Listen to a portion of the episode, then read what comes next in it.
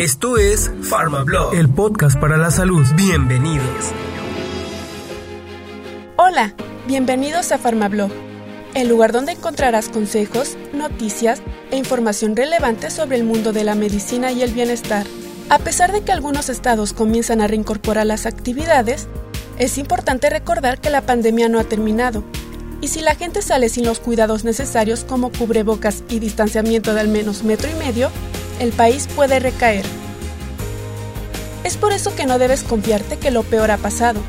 Así que te brindamos algunos tips que puedes aplicar para seguir reduciendo los gastos en tu farmacia durante la pandemia. Disminuye los productos que no te aportan mucho ingreso económico. Te aconsejamos hacer una lista de los productos tanto necesarios como innecesarios. De esta forma, reducirás los gastos de los productos que casi no se están vendiendo para invertir en aquellos que tienen mayor demanda. Adecua las compras al día. Es importante que te sigas centrando en el ahora y por el momento evites las compras masivas a largo plazo. Revisa los gastos e ingresos. Puede ser de forma semanal o diaria que hagas un análisis sobre cuánto se vendió, cuánto se invirtió y cuáles son las ganancias, para que así te vayas dando una idea si tu farmacia se encuentra estable o necesita disminuir sus gastos. Haz negociaciones con los proveedores. Así como a ti te interesa vender más, también a ellos les interesa que compres su producto. Sin embargo, es importante que lleguen a un acuerdo para detener o disminuir preventas realizadas que probablemente no tendrán muchas ganancias debido al COVID-19.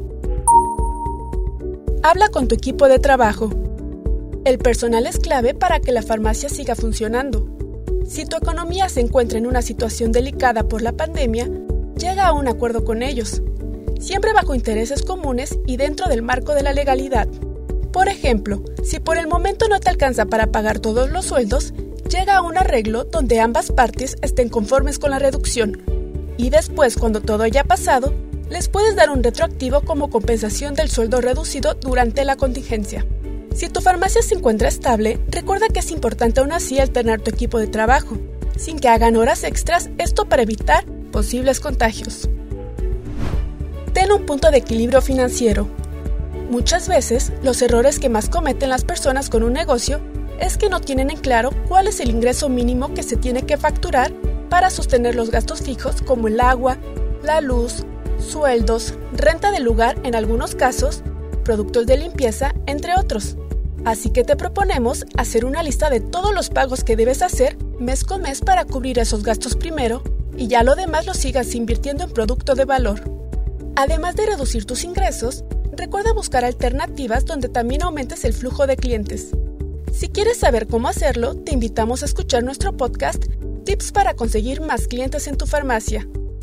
Esperamos que esta información ayude a tu farmacia en la pandemia.